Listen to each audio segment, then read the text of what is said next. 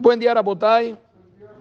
Este tema de las fechas está, la verdad, fascinante. Las ciertas complicaciones que hay entre Adar normal y doble Adar. Porque ayer decíamos de que una persona que cumple años nació cuando es eh, un año que era un solo Adar. Entonces, el Adar verdadero, este año es el Adar Sheni. El Adar Rishon es solamente tiempo que se da para recuperar y poder llegar a Pesach en primavera, punto. Pero el Adar lo tomamos como el segundo tanto para Bar Mitzvot como para aniversarios de fallecimientos. Ahora, todo esto aplica, pero hay una excepción a la regla.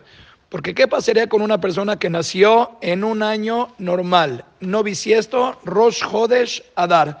Entonces uno dirá, muy bien, pues Rosh Hodesh Adar, si es que estamos hablando que el segundo Adar es el verdadero, entonces su cumpleaños o su aniversario va a ser Rosh Hodesh Adar Sheni. Así quedamos, ¿no? Que el segundo es el que realmente vale.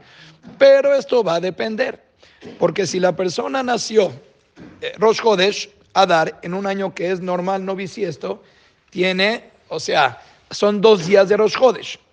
Ahora, cuando hay dos días de Rosh Hodesh, ¿cómo funciona? Por ejemplo, este viernes es Rosh Hodesh. Hay dos días de Rosh Hodesh, sábado, eh, viernes y sábado. Entonces, el primer día de Rosh Hodesh, ¿qué se llama? ¿Qué se llama, señor Romero? ¿Qué se llama? Muy bien, es el último día del mes anterior. O sea que no canten victoria. Este viernes no es primero de Adar, es 30 de Shevat. Y recién el sábado es el primero de Adar.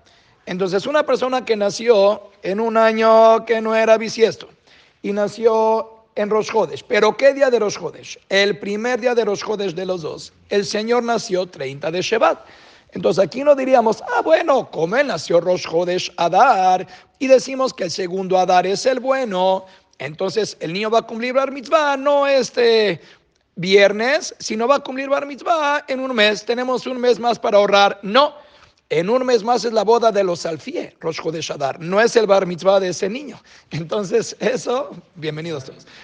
Hey, Alfie. Entonces, ese niño que nació en Rosh Hodesh, pero el primer día de Rosh Adar, cuando era un año normal, su bar mitzvah va a ser este viernes, porque eso se llama 30 de Shevat. Eso no hemos entrado todavía en el rollo de Adar. ¿Cuál es el Adar? Bueno, él nació en Shevat, entonces ya que él nació 30 de Shevat, y este año tenemos también 30 de Shevat, ahí sí consideraríamos el primer Adar, porque no es el primer Adar, es el 30 de Shevat, como el día de su nacimiento o en su defecto el día del fallecimiento para que se haga el aniversario.